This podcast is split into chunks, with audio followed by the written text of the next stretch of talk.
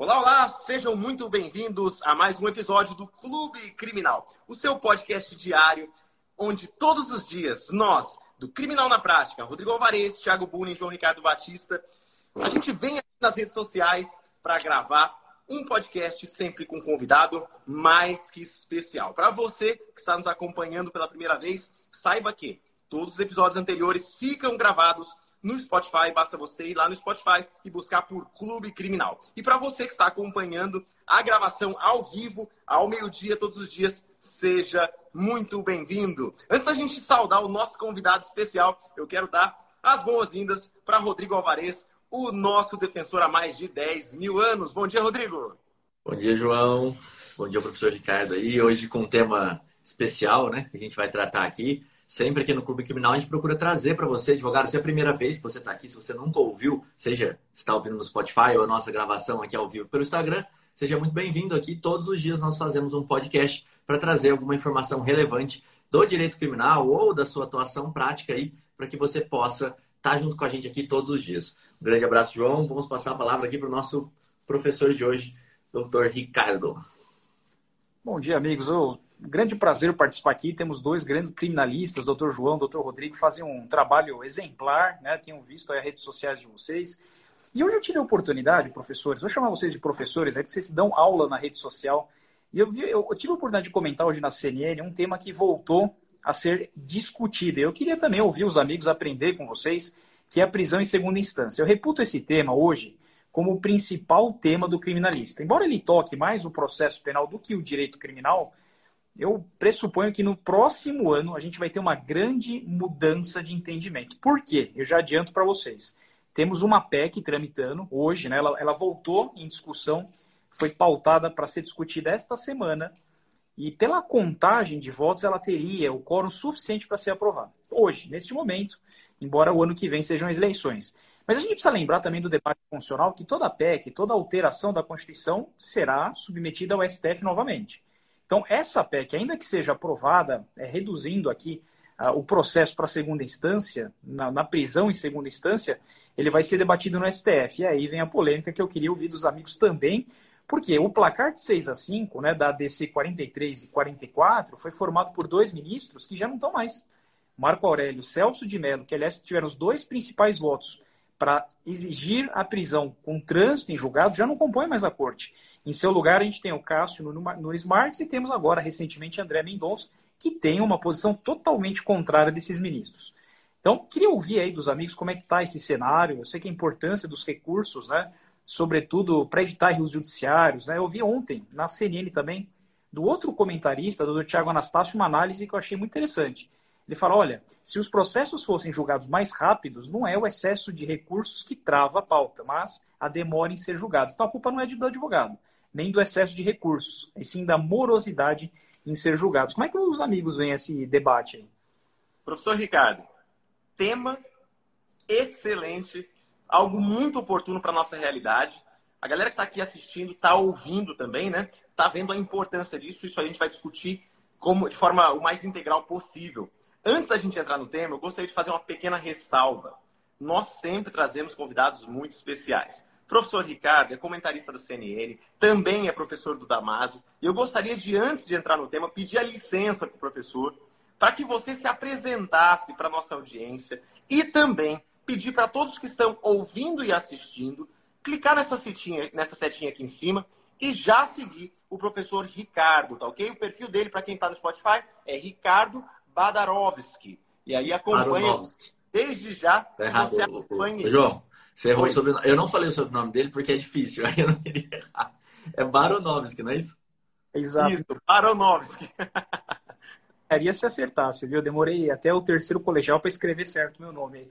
É, obrigado pela gentileza, assim, não, não nada demais, não. Eu sou um ex-concurseiro, né? Então tenho aprovações aí para delegado, promotor de justiça, né? E, e abracei a docência. Acho que é a mesma coisa os amigos aí, abraçar a advocacia, é o que a gente gosta de fazer Hoje eu coordeno aqui o Damásio, né, nos concursos públicos. Tenho algumas aprovações em concurso. A última foi delegado de São Paulo. Fiz alguns plantões para saber se era aquilo que eu queria. Né? Isso foi em 2019. Eu fui nomeado em março de 2020. E daí a minha admiração aos amigos. Eu vi que não era aquilo que eu queria. Não era muito longe, né? Do que eu... Puxa, delegado, né? Não gostei muito ali da prática. Então, fica aqui a, a minha estima, a coragem dos amigos aí de enfrentar uma realidade que muitas vezes é muito difícil.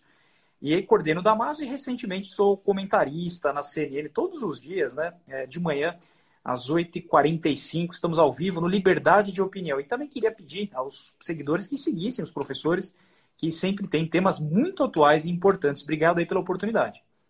Show de bola. João, antes da gente entrar no tema, deixa eu só falar. Eu fui aluno do Damaso, estudei toda a minha formação aí para prestar concurso, vamos dizer assim, é, aqui na Defensoria. Eu fiz Damaso. Então, o Damaso era de Bauru, que é a minha cidade natal. Então, por várias vezes, quando ele ainda era vivo, né, ele ia lá para falar com a gente, o professor Damaso, exato. E aí, é... então, assim, só essa, esse registro aqui. Bacana. Rodrigo, adentrando ao tema, o professor falou que foi aprovado em 2019 para concurso público de delegado. Em 2019, a gente teve uma decisão muito importante que abalizou o entendimento atual, que é pela vedação, pela impossibilidade de uma execução provisória da pena, ou seja, exigir-se-ia que a pessoa condenada em segundo grau, para que começasse o cumprimento da pena, houvesse o trânsito em julgado. Eu gostaria que antes da gente entrar na possibilidade ou, na impossibilidade, se o professor pudesse contar um pouco para a nossa audiência e explicar como se deu essa discussão, o momento histórico, né? É, poxa, por que, que discutiu-se ali em 2019 e como que a gente está rediscutindo isso novamente agora, né? Então, amanhã, saibam, a gente vai ter novamente em pauta essa discussão, se há possibilidade ou não de execução antecipada da pena. Queria saudar aqui também o professor Pardal, né, que já fez aí live com vocês, é um grande criminalista, um jovem penalista, um dos maiores aí que eu conheço do país todo, o Pardal, tudo lado aqui de dois monstros penais, então tem que tomar muito cuidado aí com, com o que eu falo, né? Mas, pessoal, fazendo uma tempo, de maneira muito objetiva, a gente tem um primeiro momento onde a prisão ocorria em segunda instância. Tanto que a gente tem aqui provimentos internos do TJ de São Paulo, em que as guias eram expedidas automaticamente. Hoje eu trabalho no TJ de São Paulo, então as guias eram expedidas automaticamente com a prisão em segunda instância. Não existia esse debate. Esse debate começou a ser ventilado no STF nos idos de 2012, 13, começou a ter o que a gente chama de um overruling, uma superação da jurisprudência, e esse tema foi pacificamente, durante vários anos, de que o trânsito em julgado era o momento da prisão. Não havia né, uma prisão automática com a condenação em segunda instância. Ora, é, seria uma prisão cautelar. Eu só prendo durante o processo se tiver os requisitos do 312. Fora isso, não existe cumprimento de pena antes do trânsito em julgado. E eu acho que comungo da opinião dos colegas aqui que a Constituição é muito clara. Não tem como fazer uma interpretação diferente onde está escrito lá trânsito em julgado. O problema é, a, a, Constituição diz isso, mas nós também temos aí que trazer o direito comparado, né? Acho que 193 de 194 países da ONU, a própria Convenção Americana de Direitos Humanos, ela traz um termo assim, né? É, não será não ocorrerá prisão, senão quando comprovada a culpa por meio de decisão judicial. O que esses cinco ministros, né, do 6 a 5, que a gente estava comentando, fez agora recentemente? Ele trocou o entendimento. Então, vinha se permitindo de 2018, 19 para cá, e em 2020, 2021, a gente consolidou esse entendimento por meio da DC 43, 44, de que não pode mais a prisão em segunda instância, só com o trânsito em julgado. E graças ao ministro, o, o voto da ministra Rosa Weber, vocês lembram do voto dela? Olha, sigo a colegialidade, não quero mudar meu entendimento, mas ela que fez a maioria, né? Estava 5 a 5 ela seguiu a colegialidade do empate. Mas achei muito legal aquele voto lá que ela desempatou e seguiu a colegialidade, né? Então, é, hoje, ó, a realidade hoje no STF é que não é possível. E aí, a gente sabe que existe o tal da reação legislativa, leis in your face, efeito backlash, que é isso. De toda resposta jurisdicional tem um efeito um ativismo congressual. O Congresso não ficou satisfeito. E aí ele traz o tema novamente a debate por meio de emenda à Constituição para revisitar o tema. Aí, olha só o que a gente pode ter, eu queria também ouvir os professores, né? Vamos supor que seja aprovada a PEC. Quatro turnos, três quintos de votação na Casa Baixa, na Casa Alta, Câmara e Senado. E aí, mudamos a Constituição. Eu posso ter uma ADI, uma nova ADC contra a prisão em segunda instância? Posso. Então, o tema volta para o STF mas com a composição diferente. Então, acho que ali a nova entrada dos ministros pode desempatar esse julgamento aí. E é interessante. Pode falar, pode falar, João, depois eu falo. Inclusive, é, uma das coisas que a gente quer ressaltar aqui, o professor Ricardo ele é professor de constitucional. E a gente está tratando de um tema que é estreitamente ligado o direito constitucional com o direito penal, justamente porque a gente está falando de garantias individuais.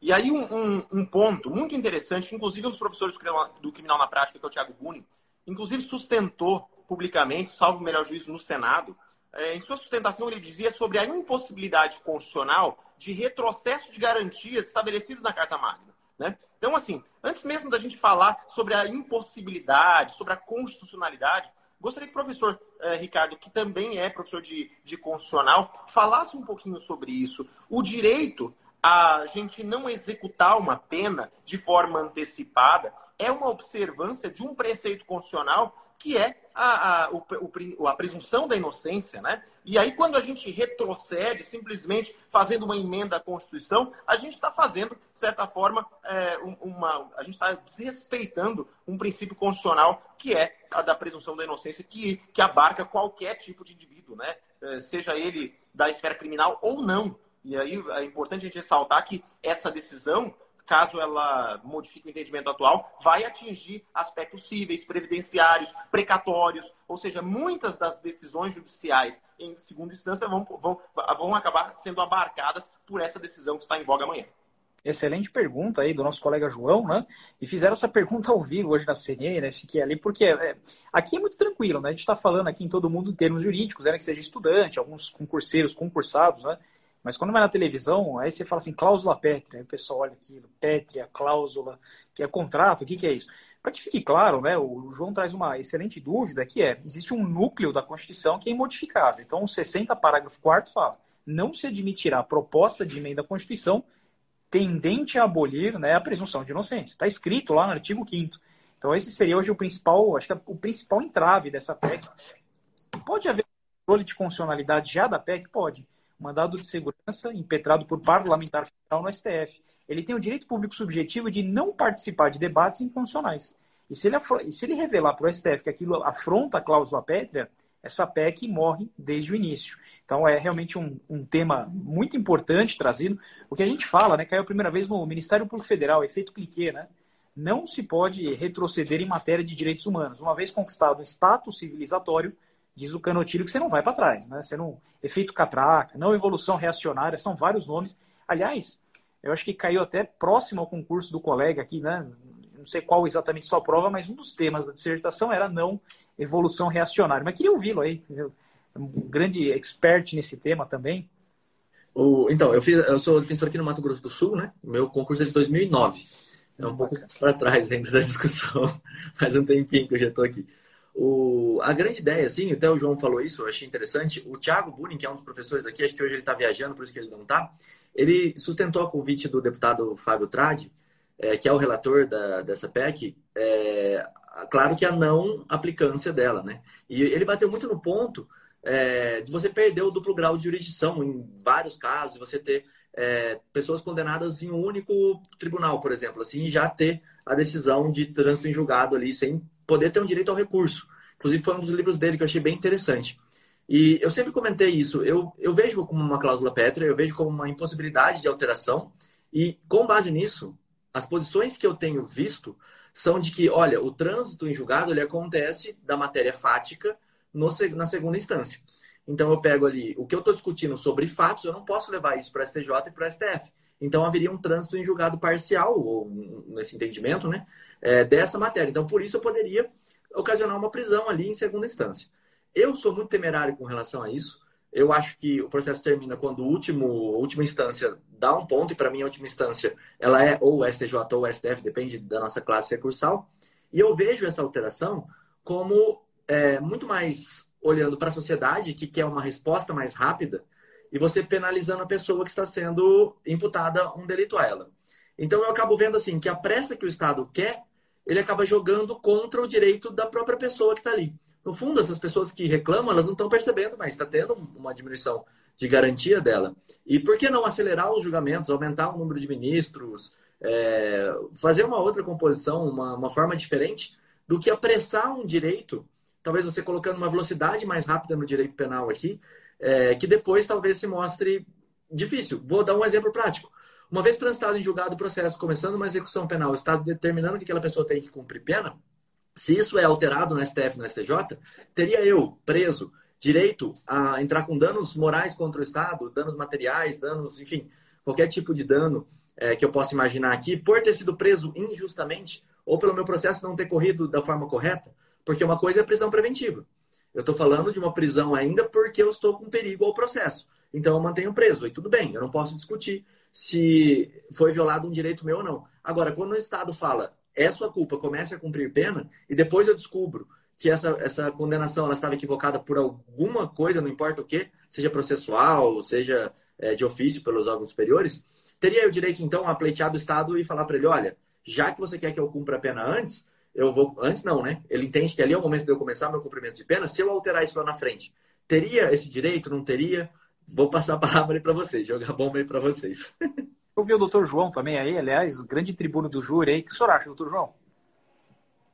É, a minha posição pessoal é que formalidade é garantia quando a gente fala de processo penal. Sobretudo quando a gente fala de direito constitucional.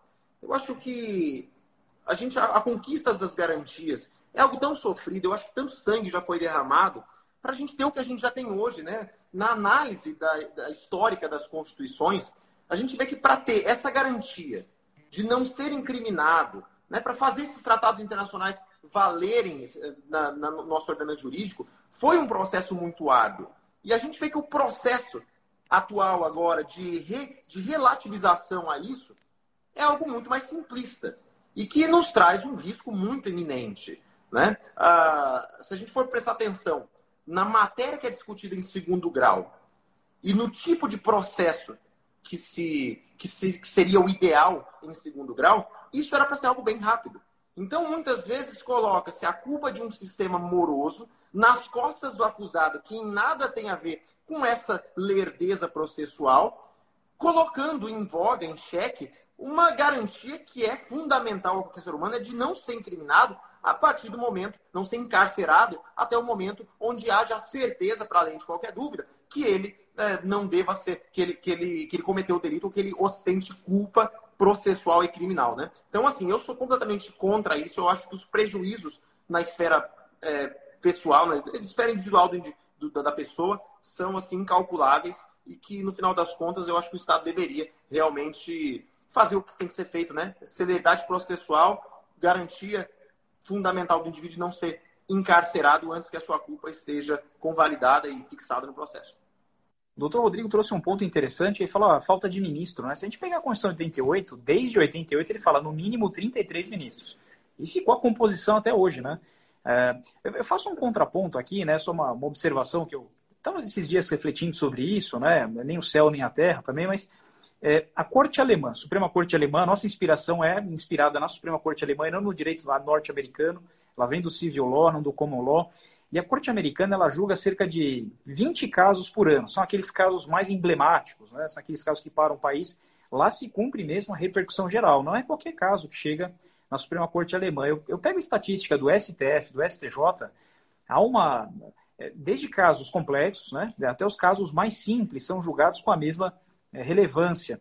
Então, eu, eu vejo ali um pouquinho da deturpação do sentido de recurso, às vezes, em algumas medidas, mas fazendo assim, eu sei que minha opinião é um pouquinho mais é, um pouquinho divergente, só fazendo a reflexão. Quando se diz recurso extraordinário, ele não é recurso. Recurso é repetir o curso, é rediscutir a demanda. Como ele trava a discussão de fatos, não seria propriamente um recurso para buscar justiça no caso concreto, mas apenas para cumprir a Constituição. E no caso do recurso especial, para cumprir a legislação federal. Então, na, na minha humilde opinião, assim, se eu pudesse fazer só um contraponto, eu gostei inicialmente da PEC Peluso. Ela propunha um meio termo, né? ela falava, continua existindo os recursos que debatem matérias de direito no STF e STJ, ou seja, cumprimento da Constituição e cumprimento da legislação federal, mas se trava o trânsito em julgado do fato na segunda instância. Ele apresentou essa PEC enquanto era ministro ainda. Aí mudaram totalmente a PEC dele, perdeu o objeto, vem a discussão do STF, mas é, a discussão é muito rica e muito bonita, assim, por causa da cláusula pétrea, né? Então, não conheci o trabalho do colega que vocês citaram, vou, vou até dar uma olhadinha, né? Ele, ele foi convidado para uma audiência pública, é isso? É, ele falou na, na comissão da PEC, quer ver, tem até uma reportagem aqui que eu consegui achar, da Câmara, ele falou numa comissão especial que analisa a proposta de emenda à Constituição, ele foi um dos convidados ali. Ele falou no dia é, do José Miguel Garcia Medina, de outros é, tá aqui o, uma matéria, assim, ele tem. Foi em 2020, tá? Foi em fevereiro de 2020, quando estava naquela discussão bem fervorosa assim, da medida, ele foi convidado pelo deputado Fábio Trade, que é daqui de Mato Grosso do Sul, para poder, junto com ele, apresentar é, o lado de que, olha, é, um, é temerário acontecer isso. E ele até toca num ponto, eu não vou lembrar agora exatamente como, mas que ele fala que o recurso especial extraordinário eles vão ter que virar ações né, autônomas. Então, tem até toda essa discussão, né? E aí, uma ação autônoma, eu vou poder fazer prova? É, não vou poder fazer prova mais? É uma ação que fica vinculada a um processo? Porque se eu não tenho mais um grau de jurisdição, como a ideia desse professor, é, e aquilo que eu falei, né? Que o trânsito julgado seria da matéria fática, se acaba o processo ali, depois eu não tenho recurso. Então, eu vou ter que entrar agora com uma ação autônoma, uma ação especial, uma ação extraordinária, não sei como eles vão chamar, mas teria que se prever isso. Eu não sei se tem na PEC também, porque eu confesso que eu não olhei a PEC toda. Mandar um abraço também para o colega defensor de vocês, é, Rafael Maia, né? Também é um grande defensor público, admiro bastante os posts dele, fica nosso abraço aí, pessoal de alto nível, dá até medo de falar muito aqui, né? Agora eu queria fazer uma pergunta, devolver a pergunta para vocês aí, na, na prática, né? Tanto para o doutor João, na advocacia privada, também para o doutor na advocacia pública, né? Qual é a implicação prática disso? O, o, porque tem muito advogado criminalista que deve estar ouvindo e fala assim, bom, vamos supor, por hipótese, que ocorra o trânsito em julgado na segunda instância. O que, que isso muda efetivamente na duração do processo, no trato com o cliente? É um grande prejuízo ou não? Talvez é, deva se debater melhor nas primeiras instâncias. Vocês veem isso como um enorme prejuízo ao exercício da profissão? Bom, eu vou falar primeiro da defensoria, depois eu passo para o João. Só pontuar, assim, se eu fizesse uma separação entre direito do cliente e é, atuação de advogado, eu vejo como uma, uma área que vai surgir novos, é, novos contextos para atuação do advogado, inclusive cobrança de honorários estendidas. Eu não vejo como um prejuízo, eu vejo prejuízo para o cidadão, para quem está preso. Né? Olha, se eu tenho agora uma realidade em que eu, a pessoa é presa em segunda instância, eu vou ter que fazer uma atuação diferenciada em STJ e em STF. Talvez eu possa elevar até meus honorários, a procura vai ser maior, porque enquanto é, a gente sabe disso, principalmente no criminal, enquanto o sujeito não está preso, a procura, talvez ele tende a deixar aquele processo mais em banho-maria ali. Quando ele está preso, a necessidade é muito alta. Então eu vejo uma busca grande. É, depois o João pode falar melhor com relação a isso. Na defensoria, nosso prejuízo, nosso prejuízo, vamos dizer assim, ele vai ser imenso, porque a maioria das pessoas que vão ser presas com essas decisões, elas são pessoas é, de baixa renda, que tem a maioria dos processos. Né? E dependendo, eu não sei tipo, metrificar quantos, quantos é, recursos especiais extraordinários entram pela defensoria, porque a minha atuação ela vai até o tribunal. Depois do tribunal, a gente tem um órgão específico que faz isso todos os dias, né? E eles que demandam, aqui em Mato Grosso do Sul, pelo menos é assim, eles que demandam o STJ e o STF. Mas eu acredito que essa prisão inicial, ela, ela é temerária. Eu vou dar um exemplo, dois exemplos que aconteceram recentemente. Um deles é a invasão de domicílio. Né? A invasão de domicílio agora, reconhecidamente, o, o invasão de domicílio que eu digo por parte da polícia, né? no flagrante, por exemplo. Ela tem que ter uma autorização e os processos estão sendo anulados por conta disso. E um processo desse que chega em um recurso em segundo grau e ele é condenado, e a gente sabe que, os, que cada estado está decidindo de uma forma, isso está pacificado STJ, STF, mas não está pacificado ainda nos tribunais para baixo. Então, cada tribunal está dando uma decisão. Então, você vai ter estado que vai prender, que lá em cima vai ser anulado pelo STJ todo o processo e outros que não. Então eu vejo como muito temerário. O segundo ponto é a identificação, né? Aquela que hoje em dia tem o procedimento de identificação criminal ali, da testemunha fazer o reconhecimento, que ela aponta através de fotos, ela aponta através é, com uma pessoa só lá, o policial mostrando, ó, oh, foi o Rodrigo que fez, foi, ah, então tá bom, reconhecimento. E a gente está conseguindo anular muitos processos assim, mas tudo no STJ e no STF. Difícil ver algum tribunal que está adotando, né? O doutor tocou num ponto, é, doutor João, não sei se é mais uma, uma vírgula, achei legal esse julgado que ele citou, que é do consentimento para a entrada no domicílio, né? Hoje tem que ter duas cautelas que foi imposta aí pelo STF com modulação de efeitos daqui a um ano, né, para que as polícias se aparelhem nesse sentido. Tem que ter o registro por áudio e vídeo, então todo policial vai ter uma TechPix na farda, né, para saber o que aconteceu, ao estilo Estados Unidos, né? E tem que ter o consentimento inequívoco. Aí eu lembro daquela história, acho que ilustra bem. Vocês lembram lá do filme Tropa de Elite, né? Quando eles estão procurando o baiano, ele entra lá num, num barraco, né? Ele fala, senhor, me dá permissão para revistar o seu barraco, o termo que ele usa, né? O cara tá acordando meio. Assim, sabe aquele consentimento que não é muito inequívoco, né? Não, sim, sim. Cadê o baiano? Cadê o baiano? E começa a bater no cara. Vocês lembram dessa cena? Então, é mais ou menos, né? Lógico que essa não é, é, não é a regra, né? É mais ou menos aí o que esse julgado se debruçou sobre aquele consentimento equívoco, né? Que não necessariamente a pessoa tem certeza da, do consentimento do flagrante. Mas eu faço um contraponto. Eu ouvi de um policial, né, eu sei que não é o tema da live, mas eu ouvi de um policial que muitas vezes a população local né, das comunidades auxiliam os policiais nas incursões.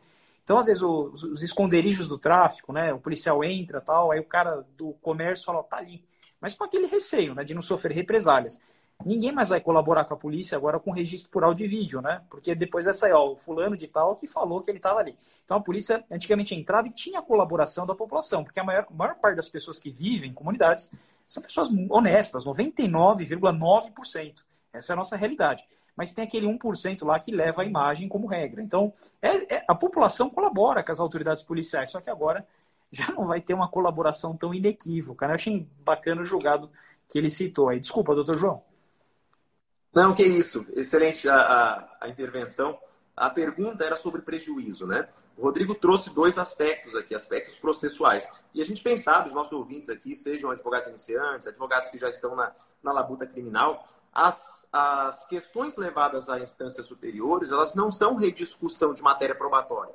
Então a gente tem questões processuais mesmo, como essas, inviolabilidade do domicílio, que é uma garantia constitucional, a gente tem reconhecimento fotográfico ou procedimentos de reconhecimento 266 do CPP, tudo isso diz respeito a situações que não são atinentes a provas processuais. Agora, imagina só que situação, qual é o prejuízo? O prejuízo é o cliente ficar preso, né? Prender um indivíduo que futuramente lá na frente, né? futuramente lá na frente ficou bom a minha redundância, né? que futuramente vai, vai, há a possibilidade, inclusive, de anulação do processo, né? Então, no final das contas, eu acho que se há possibilidade, ainda que ínfima, de anulação do processo, de absolvição, de reconhecimento de nulidade, de reconhecimento de prova ilícita, que vai, por derivação, invalidar as provas consequentes, não há que se falar em prisão. Por quê? Se a prova for extirpada do processo, se a nulidade for reconhecida, se o processo for anulado, esse cliente não será preso. E não tem o que se falar em prisão antes de uma condenação. Condenação, para mim, é requisito básico, fundamental, independente de qualquer circunstância processual. A, a, a, a gente não tem o um reconhecimento de uma prescrição virtual. Por que, que a gente teria o um reconhecimento, entre todas as aspas, de uma prisão virtual, uma prisão futura? Perfeito. Pode falar, pode falar. Eu só queria fazer um, um arremate, né? Uma, assim, já caminhando para uma conclusão, né? É, é, que é muito, é muito dogmático o debate, ele é muito interessante, ele tem argumentos técnicos, né? Então, eu sempre tento falar isso em aula, eu acho que os professores também, né? Tentar afastar toda ideologia desse tipo de debate, ah, é porque bandido bom é bandido preso rápido, ou vai evitar a prescrição, não é bem assim, o debate ele é, ele é rico, né? Porque tem bons argumentos para os dois lados. Do argumento que defende a prisão em segunda instância, a gente tem lá 192 de 193 países ligados na ONU, permite prisão em primeira e segunda instância. Países com um modelo democrático mais forte que o nosso, né, embora também não com tanta pobreza igual o nosso, tem todo esse contraponto. A Convenção Americana de Direitos do Pacto San José de Costa Rica permitindo. Tem tudo isso. Aí pega casos emblemáticos, como o caso do jogador Edmundo, né, que prescreveu na demora da prescrição, mas de outro lado, tem argumentos muito razoáveis também, cláusula pétrea. Eu tenho aqui o argumento trazido, por que não aumentar o número de ministros, já que a culpa da prescrição é do advogado não é da demora do processo, mas sim da falta de celeridade processual. Então, o, o debate, né, para quem aqui também é acadêmico ou concurseiro, da minha praia, é, é, técnico, é jurídico, né? Fujam desse debate político, né? Ah, mas bandido, bom, não. Isso não tem, não tem vez aqui, não convence juiz, né? Eu não sei se você queria fazer esse arremate aí. Eu ia falar o seguinte: a minha posição final é, como operador do direito no meu dia a dia, eu tento fazer o que está na lei, ou no máximo a minha interpretação possível do que está ali. Então, se tiver uma alteração, eu vou ter que lutar com as armas que eu tenho com base nessa alteração. Se alterou a Constituição, entendeu que era assim, é, tudo bem. O que vai poder fazer é um questionamento futuro para saber se isso está correto ou não, constitucional ou constitucional. Então, no, final, eu vou acabar aplicando o que eu tenho na mão para aplicar. Eu sempre falei isso. A política, é, é, política pública no sentido de, olha, eu vou fazer o processo acabar em segunda instância para gerar mais prisões mesmo, porque vai gerar, a gente vai ter um, um boom de prisões se isso acontecer, né, como a gente já teve num primeiro momento. É, se essa é a política criminal que quer ser adotada, tudo bem, é uma política criminal, uma escolha. O Estado fez uma escolha e ele está tentando seguir nela. É, os reflexos disso vão vir para frente. E aí, como professor, vamos dizer assim, dessa parte teórica, eu acho que minha função é, é como a gente fala para advogado criminalista, a gente fala da prática do dia a dia, a minha função é incitar é, que as pessoas entrem, recorram e questionem esse é, o que eu acho errado teoricamente, né? Na profissão eu tenho que aplicar, também tenho que fazer esses questionamentos, claro, como eu falei, mas eu vou ter que aplicar o que está ali a princípio, né? Por exemplo, dano moral e violência doméstica. Era uma coisa que eu não concordava a princípio, lutei o máximo que eu pude. O, um processo aqui do Mato Grosso do Sul, inclusive, subiu para o TJ, é, para STJ com é, repercussão e acabou sendo aceito. Então agora, o que a gente faz? Nem recorre mais. Eu não tenho recorrido mais do dano moral fixado em sentença condena, é, penal condenatória, porque já é pacífico. O STJ já falou que é, não tem mais como ganhar essa, essa briga. Pelo menos não por enquanto, não tem como se rediscutir. Então é algo que a gente aplica. Pode falar, João. Eu queria fazer uma pergunta para o professor Ricardo, é, e aí fique à vontade de discordar. Eu quero deixar claro o seguinte: é, aqui eu e o Rodrigo, um é defensor público, outro é defensor privado. Então, nós, naturalmente, somos totalmente parciais mesmo, sabe? E às vezes, mesmo que, que a contragosto, a gente encabeça e titulariza os interesses daqueles que são os nossos assistidos ou, ou, ou os constituídos, né?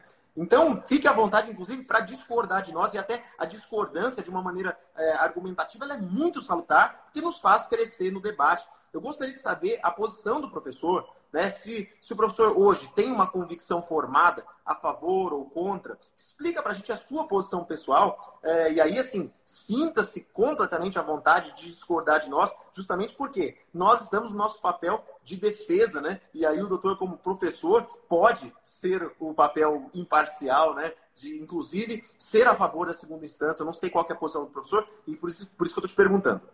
Eu lembro até que os grandes tribunos do júri, né, Valdir Trancoso Pérez Edilson Mogino Bonfim eram melhores amigos, né? um era advogado de defesa, o outro era promotor do júri, né, e assim, é promotor do júri ainda, procurador de justiça, e são grandes amigos, né, então é, é natural essa, essa divergência, essa discordância, e assim, depois de muito refletir, né, que eu meio que tenho um estilo imparcial, gosto sempre de deixar o aluno tirar a própria conclusão, raramente eu me posiciono, é, mas com alguma experiência, já trabalhei no Ministério Público, hoje Tribunal de Justiça, né, eu tenho visto ali que a taxa de reversão de recurso nas instâncias de superposição é muito pequena, ainda que se cogite erro judicial.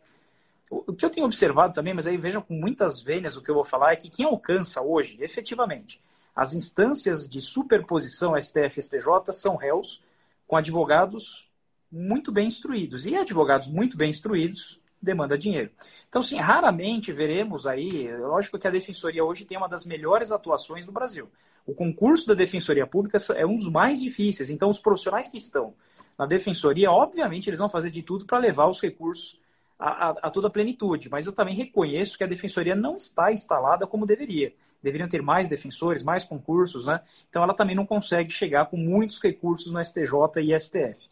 Agora, quando a gente fala desse debate, eu não consigo entender, é, não tenho a experiência dos amigos, que a melhor apreciação da prova esteja na mão do STF ou STJ. Às vezes, a melhor apreciação está naquele juiz do interior que teve o contato direto com o réu e não o, o STF que dez anos depois se encontra com uma prova produzida de modo indireto.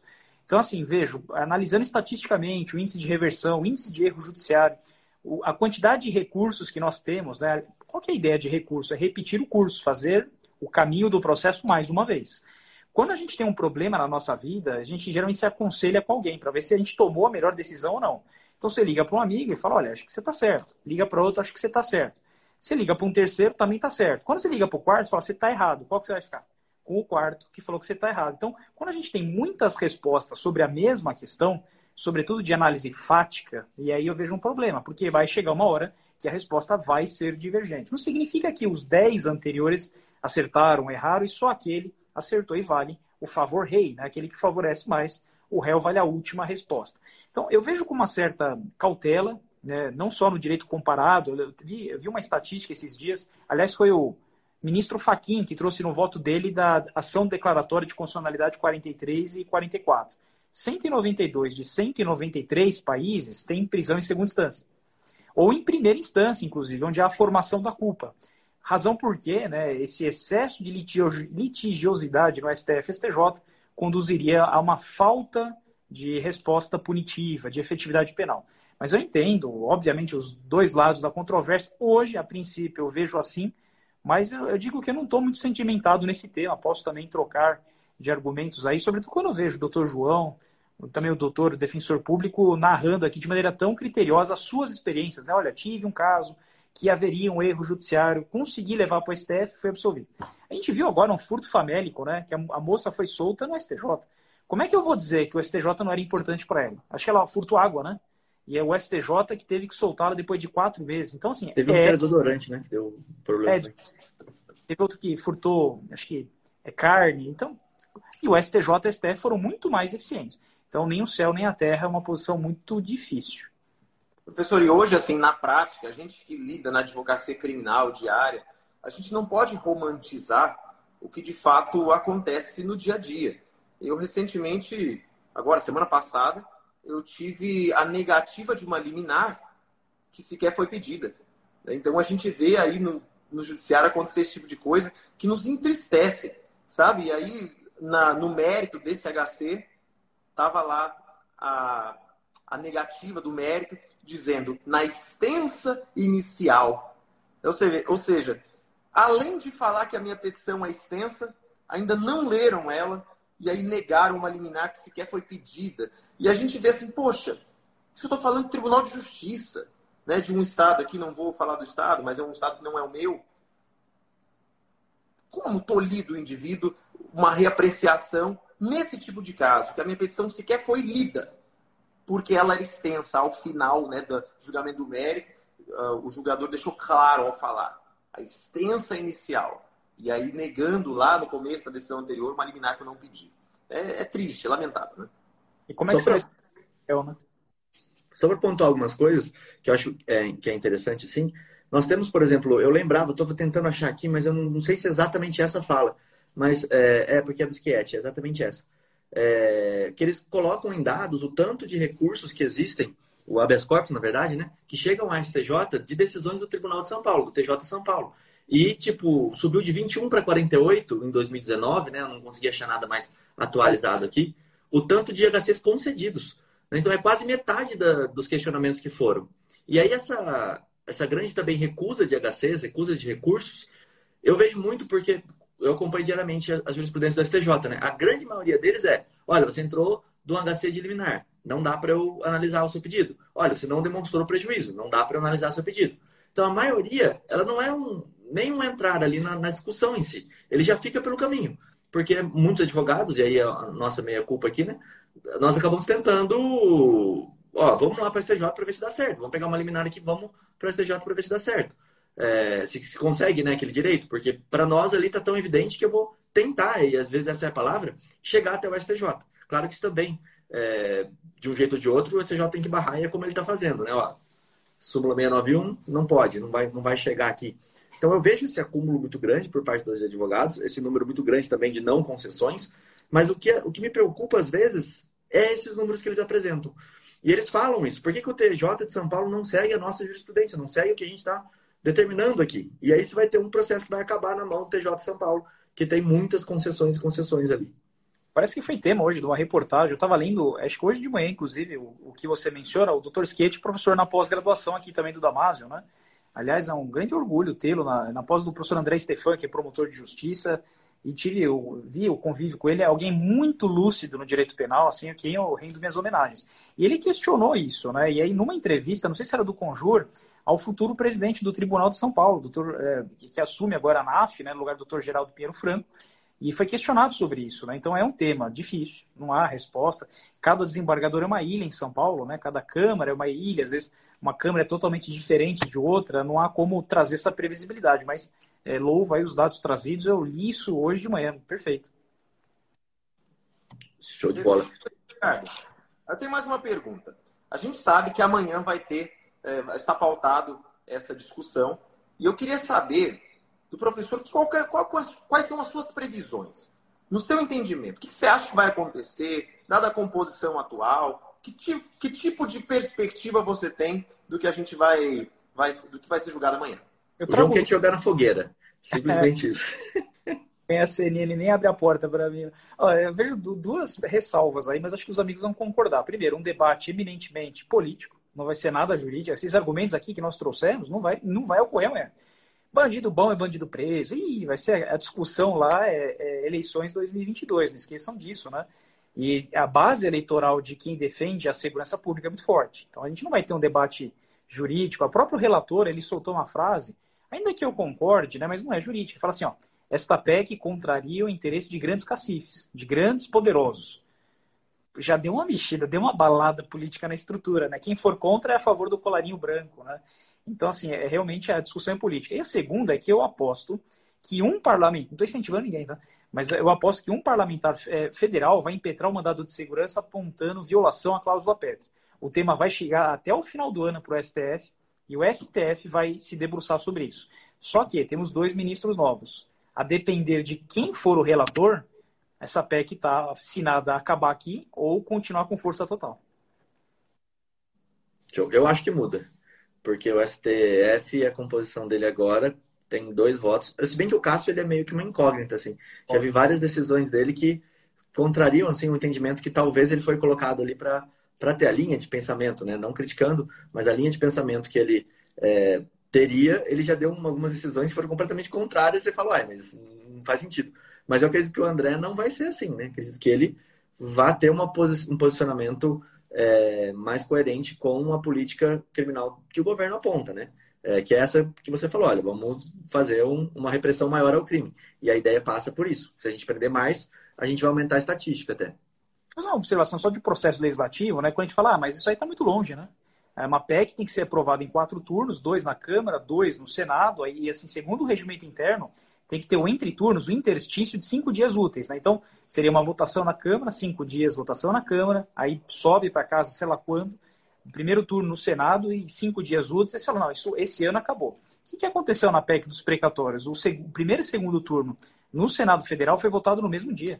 Passaram em cima do regimento interno, fizeram uma interpretação, e eles têm essa, é tema interna corporis, né? Entendendo que se o entendimento já está maturado, dá para fazer os dois turnos de manhã e à tarde. Então veja só, a Câmara dos Deputados votou em 10 dias, subiu 48 horas depois no Senado, demorou uns 7 dias a discussão no Senado e no mesmo dia aprovou em dois turnos. Aqui teve uma alteração no Senado, então parte dela fatiou o julgamento, volta para ser votado na Câmara. Posso falar para vocês aí que em menos de um mês nós tivemos a aprovação da PEC dos precatórios, que cria aí o Auxílio Brasil, etc. Então, se tiver boa vontade e negociação, ano eleitoral, essa PEC em dois, três meses pode, pode ser realidade. Sim, e ela, eu acho que ela é uma das, uma, uma das PECs importantes, é, porém ela também mexe, é um outro lado que eu vejo aqui, em interesses políticos de políticos, dos dois lados. Né? Porque tem vários processos que podem correr mais rápido, menos rápido. Aí tem que ver a questão da inele... ine... Nossa senhora, não vai ser essa palavra nem. Inelegibilidade. Inel... Isso, exato. Da... Quando você tem. Oi, desculpa. Vai afrontar muitos políticos, bem apontado o que você trouxe aqui. Então, isso. Faz o quadro da CNN também junto comigo, né? Ele apontou a mesma coisa. Olha, ele vai voltar uma matéria que pode torná-lo inelegível ele mesmo. Isso é muito bem apontado. Então, talvez isso gere algumas pressões ali. E aí, eu até queria perguntar aqui para o é, professor Ricardo, que eu acho que é interessante, o João fala muito disso. O criminalista, os advogados, eles não, não na grande maioria, eles não conseguem olhar para o direito constitucional como algo importantíssimo dentro do direito penal, né? E aí, na sua experiência como professor, é, até na sua atuação, assim, você vê o direito constitucional, o estudo do direito constitucional das matérias, como algo que realmente interfere e altera a, o dia a dia, a prática mesmo do advogado criminalista? Aí eu sou parcial, né? Se vocês fizeram a pergunta desse eu também sou parcial. Mas sabe o que eu percebo, né? Eu tenho um pai é, de origem muito humilde, assim, foi sempre trabalhador de fábrica, né? Então, estava sempre ligado a sindicato, chão de fábrica mesmo. Ele trazia algumas dúvidas de CLT para mim, né? Imagina, CLT eu não entendo absolutamente nada e eu saía pelo artigo 7 da Constituição e ele falava: não, não, não, não quero saber de filosofia, quero saber do que diz a CLT, o Código Civil, né? Então, as pessoas, os advogados mais antigos, da geração antes da gente, eles não tinham amor nenhum pela Constituição. O direito era o que estava no Código Penal. Quando surge o neoconstitucionalismo, e o Barroso é um grande nome que trouxe lá da Lei Fundamental Alemã de 49, a Constituição de 88 compra isso, e faz uma constitucionalização do direito, o que, que é isso? O direito não pode mais ser lido longe da Constituição. Sob a minha lupa, tem que ter a Constituição. Eu invalido norma do Código Penal, do Código de Processo Penal, a partir dos princípios constitucionais. Isso é a constitucionalização, releitura e inclusão do direito. Tudo tem que ser lido à luz da Constituição e às vezes até excessivamente, que perde toda a segurança jurídica. Né? Às vezes é um princípio da dignidade da pessoa humana e mitiga tudo que você conhece e fala, puxa, mas o que aconteceu? Houve uma mudança de entendimento, torna as coisas um pouco inseguras. Uhum. Mas hoje, tudo é lido à luz da Constituição. Os novos advogados, veja o doutor João, né, tem, tem uma excelente oratória, mas muitas vezes ele sai com argumento do direito constitucional. Não é que é uma saída estratégica, não, é o que deve ser. A Constituição é a norma suprema e não existe nada acima da Constituição. É a revanche da Grécia contra Roma, né? Porque Roma era dos códigos e Grécia era da filosofia. E as normas constitucionais são mais filosóficas. Então, a gente tem uma mudança de paradigma, sai um pouco os códigos de lado e entra o direito constitucional. Se não, eu sei que a Constituição não é perfeita, né? Ela tem algumas falhas, normal é obra humana, mas é a que temos. Como diz Ulisses Guimarães, né? traidor da Constituição é traidor da pátria. E nós, como operadores do direito, cientistas, né? A gente tem a obrigação de cumpri-la. Bem ou mal, obrigação de cumpri-la. Se ela fosse melhor cumprida, não precisava de código nenhum. Essa é a minha, a minha noção. A celeridade processual está na Constituição. Ampla defesa está na Constituição. Tudo está na Constituição. Agora cabe a melhor interpretação dela. Então, vejo que os novos profissionais cada dia mais se apegam ao texto constitucional. Isso é uma tendência inevitável. Então, estudem mesmo o direito constitucional.